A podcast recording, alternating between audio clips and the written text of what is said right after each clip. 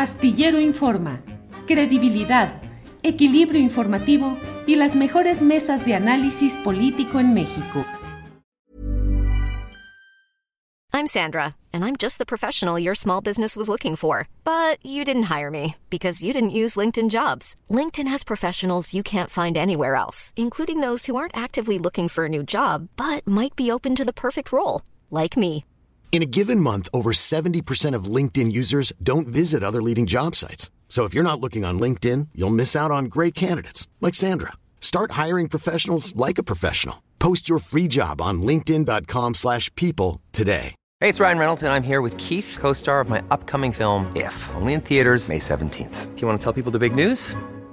All right, I'll do it. Sign up now and you'll get unlimited for $15 a month and six months of Paramount Plus Essential Plan on us. Mintmobile.com slash switch. Upfront payment of $45 equivalent to $15 per month. Unlimited over 40 gigabytes per month. Face lower speeds. Videos at 480p. Active Mint customers by 531.24 get six months of Paramount Plus Essential Plan. Auto renews after six months. Offer ends May 31st, 2024. Separate Paramount Plus registration required. Terms and conditions apply if rated PG. Pues es esta entrevista que a mí me parece que es uno realmente algo muy importante. Luis Hernández Navarro eh, entrevistó a quien estamos ahora nosotros entrevistando y ahora sí que honor a quien honor merece. La nota y la exclusiva o la difusión la hizo Luis Hernández Navarro. Y entonces esta nota tiene como título Incurrió Ulises Ruiz en Oaxaca en delitos de lesa humanidad, Painberg. Y dice, en 2006 y 2007, los pueblos de Oaxaca exigieron la renuncia del gobernador Ulises Ruiz Ortiz. El mandatario estatal utilizó a los Zetas y a grupos criminales para reprimirlos. Fueron asesinadas 26 personas, varias de ellas ejecutadas extrajudicialmente. Centenares fueron detenidas arbitrariamente y torturadas, otras más desaparecidas. La denuncia la hace Arturo Peinberg, fiscal del estado de Oaxaca. Así es que es justamente lo que, lo que estamos haciendo en este momento y vamos a ver qué es lo que sucede eh, en este tema. Eh, eh, em, déjeme ver, seguimos. Ya está, Arturo, ¿ya me escuchas bien? Yo te escucho bien, Julio. Sí. Voy a apagar mi cámara. Me, me sugieren Sí. que tal vez mi imagen funcione un poco mejor. Sí, por favor, por favor. Perfecto, estoy Sí. aquí. Sí, gracias. Di un adelanto ya de lo que es esta nota de Luis Hernández en la cual señalas pues una serie de acciones que han incluido al grupo, pues este grupo con tan eh, nefasta fama nacional de los Zetas. Y bueno, Arturo, yo viví, conocí eh, lo que sucedió en 2006 en Oaxaca y lo que tú dices es la confirmación de algo que en diversos foros y de diversas maneras hemos dicho todos, que Ulises Ruiz Ortiz desarrolló un mecanismo de represión institucional que incluyó desapariciones, torturas, eh, todo tipo de cosas. ¿Eso es lo que ahora estás tú sustentando, Arturo? Sí, Julio. Voy a ser más, más directo, más enfocado en el asunto. Cuando fui defensor de los derechos humanos del pueblo de Oaxaca como primer defensor, tuve acceso a conocer la investigación de la Suprema Corte de Justicia, donde emite una sentencia a partir de esta investigación, aduciendo que hubieron violaciones graves a derechos humanos, posiblemente constitutivas de delitos de lesa humanidad, y era mi obligación como defensor de derechos humanos eh, hacer algo con esta información. Eh, tuvimos acceso también a la información eh, que da, al informe que da la Comisión de la Verdad, que fue elegida también por el Congreso, eh, donde determina prácticamente una sinomimia con algunas variantes de lo que la Suprema Corte ya había investigado. Y nos damos cuenta que al tener nosotros la facultad de defender al pueblo, no podíamos ser omisos de atender a estas dos instituciones que ya se habían pronunciado y que teníamos que hacer nuestra propia investigación. Nos abocamos a ello, Julio, y lo que hicimos fue plantear una teoría del caso de lo que sucedió en Oaxaca. Esta teoría del caso, lo que, eh, lo que nos arroja, nuestro planteamiento, es que en Oaxaca se perfeccionó y se instrumentalizó un modelo de represión contra la protesta social, donde por primera vez se podía demostrar fáctica y coherentemente y jurídicamente que participaron elementos del Estado mexicano, altos mandos de la policía, este, por ejemplo, estatal y municipales, en coordinación con el grupo delincuencial preponderante o predominante en esos momentos, que eran los Zetas en Oaxaca, conocidos como los Zetas. Y utilizaron una suerte de preparativos de adiestramiento, financiamiento y ejecución táctica y tecnológica para poder reprimir a la protesta social sin tener que ir uniformados, no usar los uniformes de las instituciones. Y a partir de esto, los resultados que ya conocemos, que desprenden o derivan de más de 26 muertes por lo, mismo, por lo mínimo, desapariciones forzadas, torturas, allanamientos, ejecuciones y una suerte de acciones que nos permiten determinar que todas ellas fueron cometidas en un perfil de lesa humanidad. Eh, Arturo, y respecto a este tema, ¿qué posibilidades jurídicas, judiciales hay de que pueda ser enjuiciado y castigado Ulises Ruiz Ortiz, que ahorita anda haciendo declaraciones a diestra y siniestra, proclamando el advenimiento de, propuestas justicieras y de democracia. ¿Qué se puede hacer contra Ulises o no hay mucho que hacer? No, eh, nosotros eh, en ese momento, y, creo que, que, sigue vigente la posibilidad, en ese momento acudimos a la Corte Penal Internacional. A la Corte Penal Internacional para denunciar al expresidente Vicente Fox Quesada, al expresidente Felipe Calderón Hinojosa y al exgobernador Ulises Ruiz, entre otros funcionarios, por la comisión de delitos de lesa humanidad. Ya habían existido ejercicios anteriores de algunos, este, eh, de algunos activistas, de algunos defensores que acudieron a la Corte Penal sin mucho éxito por una razón. La Corte lo primero que te pide es que se agote el principio de definitividad. ¿Qué significa esto? Que se hayan agotado las instancias nacionales. Y aquí nosotros fuimos muy ricos y muy sólidos porque no nada más se agotó hasta la Suprema Corte de Justicia, sino llevamos una sentencia de la Suprema Corte, que en México ya no tenía facultades para poder revisar porque estaban prescritos algunos de, los, de las acciones legales que se podían emprender. Pero llevamos la sentencia de la Suprema, el informe de la Comisión de la Verdad, nuestra propia investigación dentro de la Defensoría y por primera vez en la historia de la Corte Penal Internacional, una institución del Estado mexicano, o sea, la Defensoría del Pueblo de Oaxaca, acude en su carácter de miembro del Estado a denunciar al propio Estado por violaciones de derechos humanos y delitos de lesa humanidad cometidos del 2006 al 2007. Esto le da, esto, con eso esto le da una, adelante, adelante. Da una fortaleza la denuncia que se hace en la Haya, por lo tanto no la desechan, a diferencia de otras denuncias, y al no desecharla, sigue abierta la posibilidad. ¿Qué fue lo que detuvo desde nuestro juicio que avanzara? Que en ese momento Edgar Elías Azar era el embajador de los Países Bajos allá y el encargado del cabildeo, porque hay un prerequisito, hasta donde entiendo, que colegia la Corte Penal para ver si hay alguna oposición por parte del Estado para que se investigue al mismo Estado. En ese momento la hubo y hubo cabildeo. Hoy se abre una ventana, sentimos muy importante porque creemos que la vocación de este modelo de gobierno nacional es una vocación de búsqueda de justicia, ¿sí? Y en ese sentido, entendemos que la Cancillería, por al frente de estas embajadas, podrían pronunciarse ante la Corte Penal de que no hay objeción para que se investigue este periodo de tiempo. Y con esto contesto preguntas sobre ya o no. Sí, Arturo, Em, otro personaje nefasto cuyo nombre hacía temblar en aquella época era Jorge Franco. Se hablaba de que era el, eh, el responsable de lo que se llamaban los escuadrones de la muerte. Ha seguido teniendo cargos diversos y han dado participando en campañas, en actividades partidistas. Aparte de Ulises, ¿qué otros nombres están identificados como parte de todo este mecanismo criminal de represión contra la protesta social?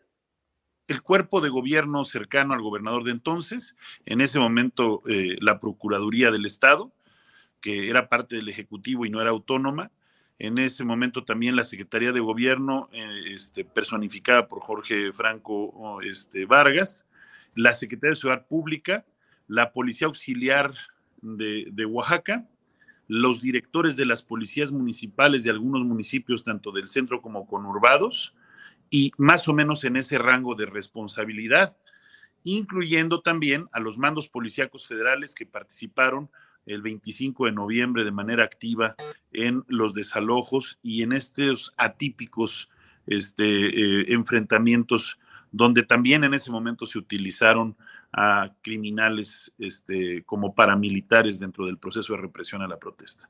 Y digo paramilitares con conocimiento de razón, me refiero a esto, a que eran grupos armados civiles, pero en este caso con la acuciencia de la Policía Estatal concretamente. El papel de la Policía Federal, Arturo Peinberg, que fue eh, una de las eh, eh, principales puntas de lanza, sobre todo en la embestida final, que fue en la que hubo pues, la mayor violencia. ¿Cuál es el papel y la responsabilidad de este, estas instancias? Este papel de la Policía Federal Hey, I'm Ryan Reynolds. Recently, I asked Mint Mobile's legal team if big wireless companies are allowed to raise prices due to inflation. They said yes. And then when I asked if raising prices technically violates those onerous two year contracts, they said, What the f are you talking about, you insane Hollywood ass? So to recap, we're cutting the price of Mint Unlimited from $30 a month to just $15 a month. Give it a try at mintmobile.com slash switch. $45 upfront for three months plus taxes and fees. Promoting for new customers for limited time. Unlimited more than 40 gigabytes per month. Slows. Full terms at mintmobile.com. Hey, it's Ryan Reynolds, and I'm here with Keith, co-star of my upcoming film, If, only in theaters May 17th. Do you want to tell people the big news? All right, I'll do it. Sign up now and you'll get unlimited for $15 a month in six months of Paramount Plus Essential Plan on us. Mintmobile.com slash switch. Upfront payment of $45 equivalent to $15 per month. Unlimited over 40 gigabytes per month. Face lower speeds. Videos at 480p. Active Mint customers by 531.24 get six months of Paramount Plus Essential Plan. Auto renews after six months. Offer ends May 31st, 2024. Separate Paramount Plus registration required. Terms and conditions apply if rated PG. Y del CISEN en su momento también. Son los que actualizan la, actualizan la responsabilidad en los delitos de lesa humanidad de los propios, del propio presidente o de los presidentes, los tanto Felipe, este, tanto Vicente Vicente Fox, por no intervenir para evitar en su momento que se, eh, se fuera escalando este conflicto y derivaran tantas muertes, como por acción del propio presidente Felipe Calderón este, a través de sus mandos policíacos. Aquí se actualiza la suerte de la, de, la guardería ABC, ¿no? Si revisamos jurídicamente y hay un presente muy importante al respecto, la cadena de mando da obligatoriedad y responsabilidad también a los presidentes de esa época. Arturo, te pregunto esto en concreto, ¿por qué ahora destapas o puntualizas todo esto? ¿Cuál es la circunstancia o el contexto? ¿Escuchas, perdón? Eh, ¿Cuál es el contexto o la circunstancia por lo cual te decides a salir a los medios a denunciar todo esto? Mira, eh, la verdad es que, eh, si bien es cierto, soy fiscal y tengo que ser responsable con mi, mi opinión pública, no dejo de ser oaxaqueño. Y me tocó escuchar en cadena, en un programa del Estado, un programa de orden nacional, de un canal nacional, me tocó escuchar que le dieron una oportunidad eh, muy importante a Ulises Ruiz de ocupar un espacio público. Bueno. Sí, sí, te escuchamos. De ocupar un espacio, un espacio público por un tiempo muy importante. Y me, indignó profundamente. Yo creo que eh, este canal del Estado tendría que haberle dado oportunidad primero a las víctimas de, de opinar, las víctimas que siguen padeciendo lo que este gobernador y estos funcionarios dejaron a suerte de mal en Oaxaca. ¿sí? Hay una estela todavía de dolor muy fuerte en las víctimas, hay desaparecidos, hay gente que no se recupera. El propio Estado no se ha recuperado de lo que vivimos en el 2006. y, el, sí. y el hecho de que le hayan dado voz pública me obliga a mí también a aprender que tenemos esto pendiente. Y hoy como fiscal también puedo decir que existen delitos que, que, todavía no se han sancionado, como los de su secretario de Finanzas, delitos patrimoniales contra el Estado, un orden de aprehensión que está vigente y que le estamos disputando en el, en el, en el tribunal local para que no, no prescriba y podamos hacer, valor, hacer valer eh, justicia. Eh, Arturo, te agradezco mucho toda esta explicación y el contexto y los detalles. Me quedo con la pregunta, planteártela. ¿Cómo exactamente participaron los Zetas? ¿Qué es lo que hacían? ¿Quién los contactó? ¿Cómo es que se utilizó a este tipo de, de grupos criminales coordinados por el gobierno de Oaxaca? Te voy a poner un ejemplo para poder responder tu pregunta. Freddy Gil Eucario, y no pongo el nombre porque agravió mucho. Eh, una persona que cuando eh, termina el conflicto, eh, Ulises Ruiz, por ser su compadre y haberlo ayudado en estas caravanas de la muerte, lo premia siendo presidente municipal de Ixcatlan. Este sujeto, ¿sí? Contactó gente del crimen organizado, concretamente los Zetas, él mismo y un grupo de sus personas cercanas se entrenaron de manera rápida para poder este, establecer este, este, este tipo de caravanas. Utilizaron coordinación con la policía estatal y las policías municipales por frecuencias de radio. Utilizaron armas públicas y armas del crimen organizado para poder patrullar en vehículos no identificados y esbozados la ciudad y empezar a detener personas, levantar personas, llevarlos a casas de seguridad. Nosotros mismos fuimos víctimas en el Centro de Pastoral Social de una embestida que hicieron ellos en una camioneta perfectamente identificada y que trató de esa manera de aplicar lo que aplicaban todos los días, a todas horas, en su fórmula de detenciones arbitrarias, de desaparición y de, de, y de toda esta suerte de, de operaciones que se realizaban en Oaxaca. Este es un ejemplo. Después, a la postre, lo hacen presidente municipal y siendo presidente municipal genera una serie de homicidios en Santo Domingo Escatlán, ¿sí? este, con total protección e impunidad. Incluso cometió actos de antropofagia después de un, de un homicidio que fue público y que lo tiene totalmente documentado la, la Comisión Interamericana de Derechos Humanos. ¿no? Está perfectamente documentado. Este es lo que estoy comentando, este ejemplo es de cómo operaban en lo práctico, en lo táctico, y cómo pública y políticamente después del conflicto estos personajes. Y siguieron accionando a la sociedad. Con esto quisiera tal vez dar prácticamente la, la, imagen de qué y cómo es que se operaban. Bien, Arturo, pues gracias. Y queda pendiente los hechos de eh, acumulación de riqueza no explicada, como el del famoso hospital que en la Ciudad de México construyó Ulises Ruiz, Arturo. Por supuesto, esa es la parte donde creo que independientemente de, que lo más importante son estos delitos de lesa humanidad, los recursos con los que se operó, ¿sí? Tuvieron suerte de desvío en Oaxaca. Y una clave podría ser esta red hospitalaria eh, que se encuentra en la Ciudad de México.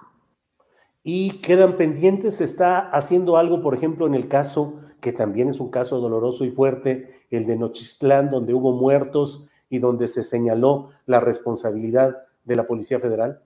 ¿Cómo no? De hecho, en el caso Nochixtlán, lo incluimos en el análisis de contexto, porque para poder también acudir a la Corte Penal Internacional, teníamos que em, establecer lo que nos dicta el Estatuto de Roma, que tiene que ser modelos sistemáticos y generalizados. Ahí lo que incluimos a Nochixtlán, por ejemplo, fue en analizar cómo desde el 68 a la fecha, de manera sistemática y generalizada, se ha venido estableciendo un modelo de represión a la protesta social violenta y cómo a partir de Nochixtlán, por ejemplo, del 2006 y Nochixtlán queda claro que el modus operandi fue el mismo, utilizar elementos del Estado y delincuencia organizada para reprimir a la protesta. Si analizamos cómo se hizo el operativo de Oaxaca en el 2006 y cómo se hizo el operativo de las fuerzas federales en Nochixtlán, encontramos sinomimias en modus operandi son prácticamente calca una de la otra. Y en este caso de Nochixtlán, las acusaciones alcanzan a quien fue el comisionado de la Policía Federal, Enrique Galindo Ceballos. Por supuesto, lo alcanza, está señalado, ¿sí? él y muchos más funcionarios públicos federales y estatales, y desafortunadamente es un capítulo donde no se ha logrado justicia y de lo que va de la actual administración del gobernador Alejandro Murat, ¿qué caso, qué foco rojo ha habido en materia de esta violación de derechos humanos, Arturo? Sí, nosotros observamos que en Oaxaca se viene arrastrando ¿sí? un, un modelo de injusticia, ¿no? eh, y que a nivel municipal, por ejemplo, se ve mucho más este, acendrado, ¿no? Los poderes fácticos se han recargado en, los municipios. Me, preocupa mucho, por ejemplo, eh, la cuenca del Papaloapan, el istmo de Tehuantepec, ¿sí? Eh, donde vemos cómo las policías municipales tienen desafortunadamente una vinculación, no en todos los casos, si no podría generalizar, estoy hablando como fiscal, me tengo que reservar algunos datos, pero sí en casos vemos cómo se han estado vinculando y, hay una simbiosis entre, entre eh, la delincuencia organizada y, los, y, las, y las autoridades de policías municipales, por ejemplo. Pues Arturo, te agradezco mucho la amabilidad de tomar esta llamada y de que hayamos podido platicar a fondo de estos temas. A reserva de lo que desees agregar, yo te doy las gracias por esta entrevista. No, yo agradezco mucho que nos permitan seguir manteniendo estos temas que son pues de interés y, y necesidad de justicia. Muy bien. Gracias Arturo y seguimos en contacto. Hasta luego. Even on a budget, quality is non-negotiable. That's why Quince is the place to score high-end essentials at 50 to 80% less than similar brands. Get your hands on buttery soft cashmere sweaters from just 60 bucks, Italian leather jackets, and so much more. And the best part about Quince, they exclusively partner with factories committed to safe, ethical, and responsible manufacturing. Elevate your style without the elevated price tag with Quince. Go to quince.com slash upgrade for free shipping and 365-day returns. Hi, I'm Daniel, founder of Pretty Litter. Cats and cat owners deserve better than any old-fashioned litter. That's why I teamed up with scientists and veterinarians to create Pretty Litter. Its innovative crystal formula has superior odor control and weighs up to 80% less than clay litter. Pretty Litter even monitors health by changing colors to help detect early signs of potential illness. It's the world's smartest kitty litter.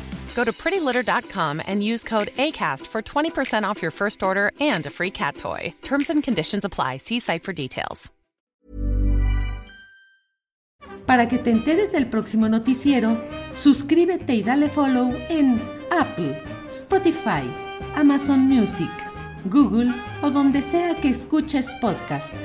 te invitamos a visitar nuestra página julioastillero.com.